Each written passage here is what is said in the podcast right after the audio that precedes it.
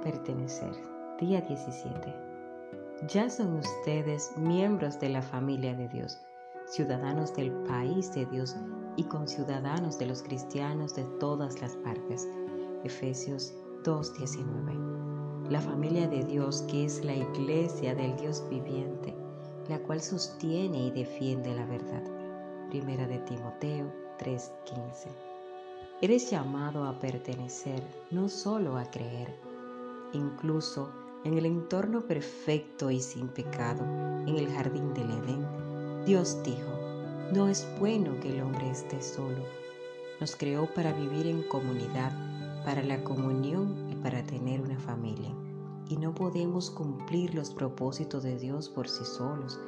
En la Biblia no hay ningún ejemplo de santos solitarios o ermitaños espirituales aislados de otros creyentes y privados de la comunión. La Biblia dice que formamos un cuerpo, somos sus miembros, hemos sido edificados juntamente, formamos articulaciones, somos herederos conjuntos y estamos sostenidos y ajustados en conjunto, y seremos arrebatados juntos. Ya no podemos valernos por nosotros mismos. Aunque nuestra relación con Dios es personal, la intención de Dios no es que sea privada. En la familia de Dios estamos conectados con todos los demás creyentes y nos pertenecemos mutuamente por la eternidad. La Biblia dice, también nosotros, siendo muchos, formamos un solo cuerpo en Cristo y cada miembro está unido a todos los demás. Seguir a Cristo implica participación, no solamente creer. Somos miembros de su cuerpo, la iglesia. C.S. Lewis señaló que la palabra miembro tiene origen cristiano, pero que el mundo le le ha vaciado significado original. Las casas comerciales ofrecen descuentos a sus miembros y los publicistas usan los nombres de sus miembros para crear listas de correspondencia. En muchas iglesias, la membresía suele reducirse a agregar su nombre a un registro, sin más requisitos ni obligaciones. Para Pablo, ser miembro de la iglesia significaba ser un órgano vital de un cuerpo con vida, una parte indispensable y ligada al cuerpo de Cristo necesitamos recuperar y poner en práctica el significado bíblico de ser miembro. La iglesia es un cuerpo, no un edificio. Es un organismo, no una organización. La Biblia llama a la iglesia la, esposa de Cristo y el cuerpo de Cristo. No me puedo imaginar diciéndole a Jesús, te amo, pero no me gusta tu esposa o te acepto, pero rechazo tu cuerpo. Sin embargo, eso es lo que hacemos cuando le restamos importancia y menospreciamos o nos quejamos en la iglesia. Por el contrario, Dios nos manda a amarla tanto como la ama Jesús. La Biblia nos ordena amar a nuestra familia espiritual. Es triste ver que muchos cristianos usan la iglesia, pero no la aman la congregación local. Con pocas secciones importantes que tienen que ver con todos los creyentes en la historia, casi todas las veces que se usa la palabra iglesia en la Biblia, se refiere a la congregación local invisible. El Nuevo Testamento da por sentado que los creyentes eran miembros de una congregación local. Los únicos cristianos que no lo eran eran los que estaban sujetos a la disciplina de la congregación o que habían dejado de tener comunión por casos de inmoralidad. La Biblia dice que un cristiano sin iglesia materna es como un órgano sin un cuerpo, una oveja sin rebaño o un niño sin familia. No es su estado natural. La Biblia dice que somos miembros de la familia de Dios, conciudadanos de los cristianos de todas partes en la actualidad, el individualismo independiente de nuestra cultura ha creado muchos huérfanos espirituales, creyentes conejos que saltan de una iglesia a otra sin identificarse, sin rendir cuentas ni comprometerse con ninguna. Muchos creen que es posible ser un buen cristiano sin unirse a una iglesia local, pero Dios no está de acuerdo con eso. Su palabra ofrece muchas razones de peso para justificar la necesidad de estar comprometidos y ser activos en la comunión. La necesidad de la familia eclesiástica. Ser una familia eclesiástica te permite identificar como creyente genuino.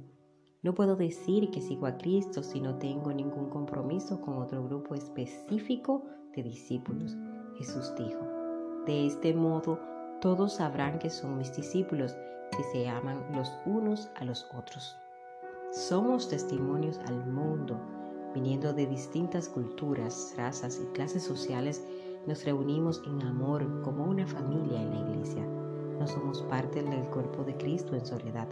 Necesitamos a los demás para expresar que somos miembros del cuerpo, juntos, no por separado. Somos miembros de su cuerpo.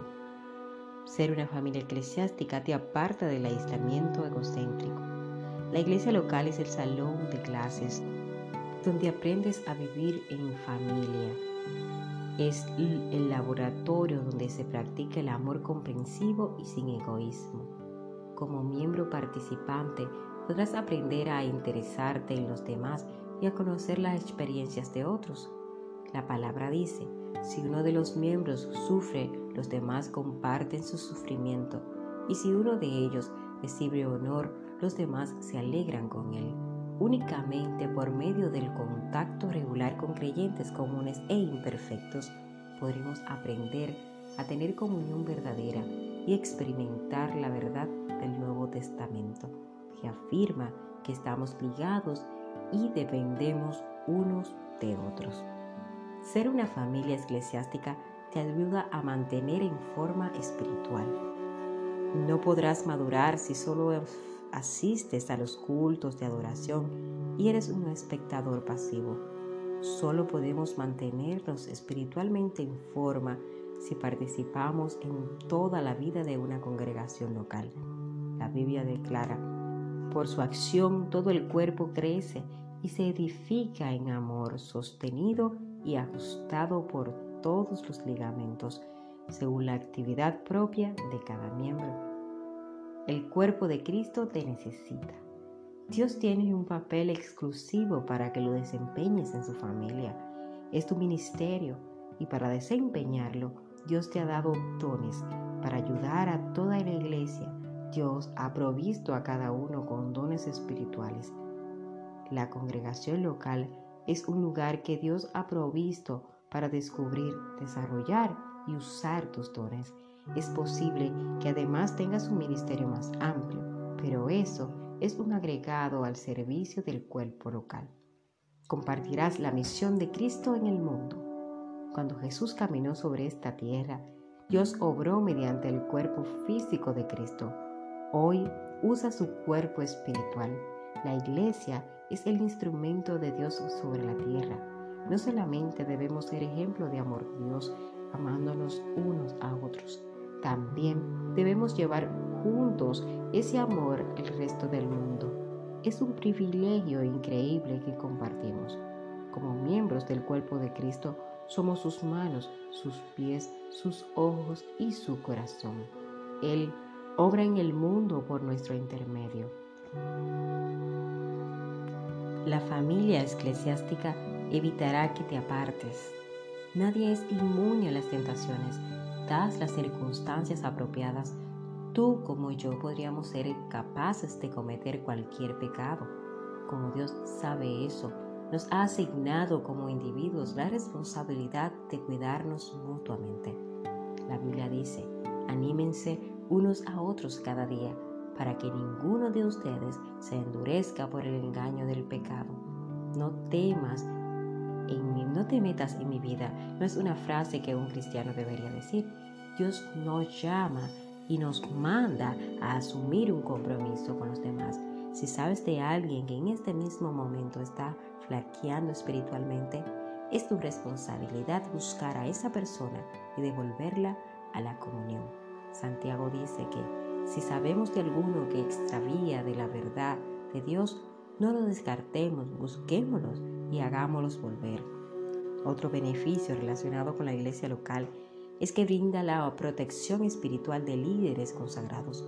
Dios ha dado a los líderes pastores la responsabilidad de guardar, proteger, defender y velar por el bienestar espiritual de su rebaño, porque ellos cuidan de ustedes sin descanso y saben que son responsables ante Dios de lo que ustedes les pasen.